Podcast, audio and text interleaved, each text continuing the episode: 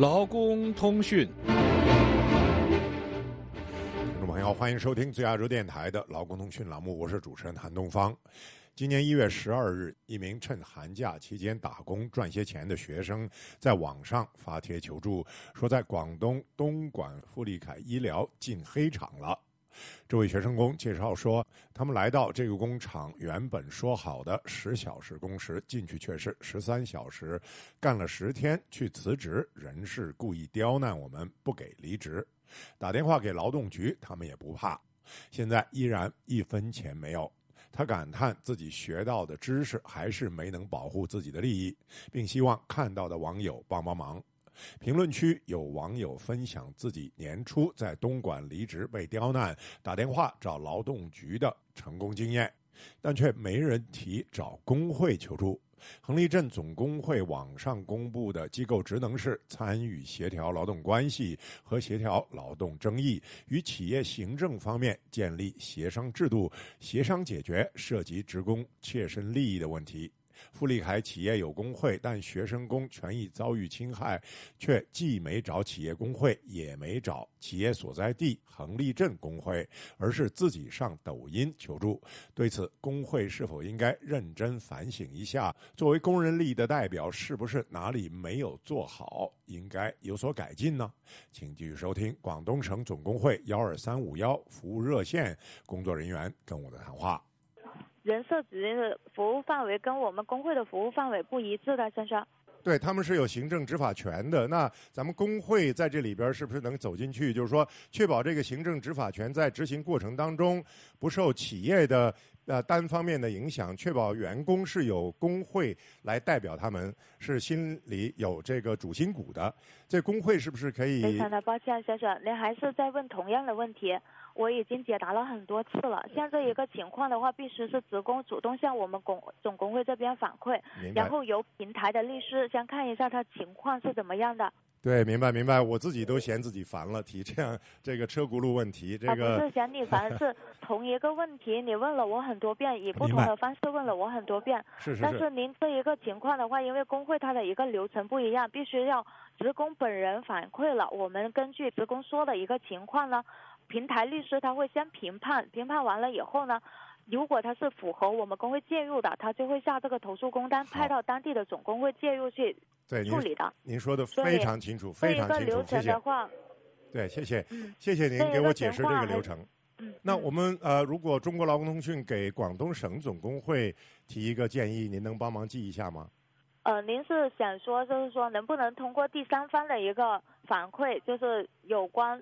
部分的一些学生工受到了企业的一些，对，就是。呃，您说的非常 对，我不知道您怎么猜到的。就是我们建议，就是说，广东省总工会能不能把，就是在现有的基础上，能做一些调整和升级。就是说，第三方来投诉的时候，帮助那些不了解、不知道工会的人来投诉的话，那呃，咱们工会是不是也能接受，也能这个呃考虑发工单到那个镇一级的工会，让他们去了解情况，这样。会就是说扩大工会这个资讯和舆情的这个呃呃来源，这样工会可以更好的履责，而不是一定要呃员工本人来投诉，因为很多员工其实真的不知道工会是什么，对吧？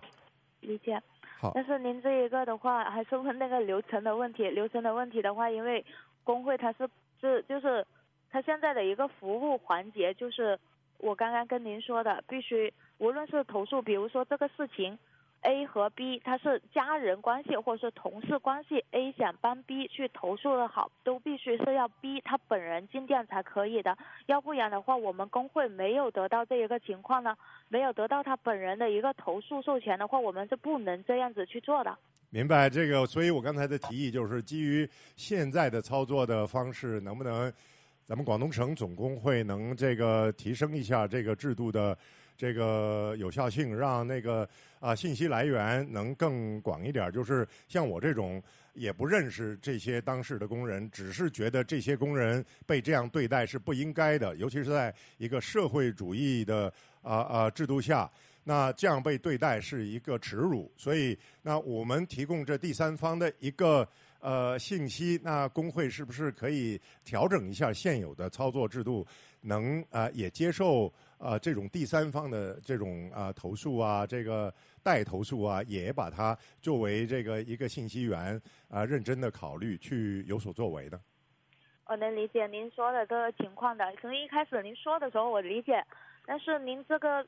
授权的这一个投诉的问题，因为他不是说第三方来打电话来反馈就可以了，他必须要他本人，因为他本人知道更清楚、更详细的一个情况，跟我们律师说完，律师这边评判情况的时候，就会看他符不符合的，他不是说。经过第三方或者是更多的一些渠道来反馈了？明白明白。而且在这个这样子的话，我们工会的一个流程呢就会会乱嘛。然后还有一点就是，我们工会也是有在宣传，就无论抖音啊还是短信方面，都会有在宣传一二三五幺这一个电话的功能。明白明白，那就啊，工会的宣传当然是有必要了。不过这个富丽凯医疗用品东莞有限公司这些学生工。好像啊，应该因为种种原因没有看到工会的抖音宣传。那现在就说是这几个学生工被这样对待，他们在啊网上发出来了。打一下电话进来，先生。对，我就说呀。打一下一二三五幺进电话进来。对，我就说这个公司有可能不只是用这么长的工时来剥削这些工人，而且其他工人也有可能会被这样对待。那个他，所以他不只是。啊，一个、两个、十个、二十个工人的问题，它可能是涉及到这家企业的整体用工是不是有问题？就是说，那这个我们作为一个旁人来给工会提供这个线索，那工会是不是可以这个接受这个线索，然后考虑呃有所作为啊？非常的抱歉，先生，还是那个问题，嗯，工会有工会的一个流程。处理这个工单的话，也是有工会的一个平台律师来授权，看一下他的情况是否符合的。所以呢，我没办法，就是说直接答应您可以直接受理，这一个是不符合工会的一个明白流程的。明白明白。如果说您这个情况想要反馈，想要工会介入的话，让他学生打电话进来。好，行，谢谢你啊。那个不好意思，这个车轱辘问题反复的问，这个希望没有烦到你。这个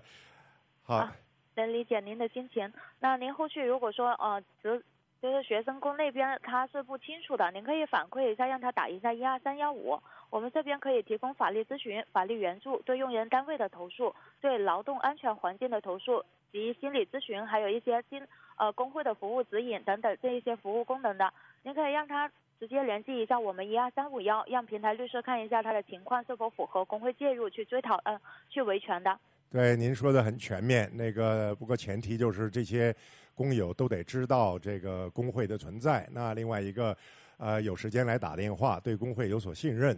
那这个呃，鸡跟蛋，蛋跟鸡的关系，就是说，工会要希望能让更多的员工信任啊，知道工会的话，应该多有所作为，更主动的有所作为，更多的工人才知道，然后留下的这个幺二三五幺的电话才能更有效。所以，当然我又转回去了，不好意思，不，我不想再啊耽误您的时间，还有其他的人在投诉，这个谢谢你了，好。啊，不客气，我理解您的心情。那如果说后续的话，您有相关的一些法律问题咨询，或者是工会的一些服务指引，您有疑问的话，也可以直接再来电咨询一下我们这边的。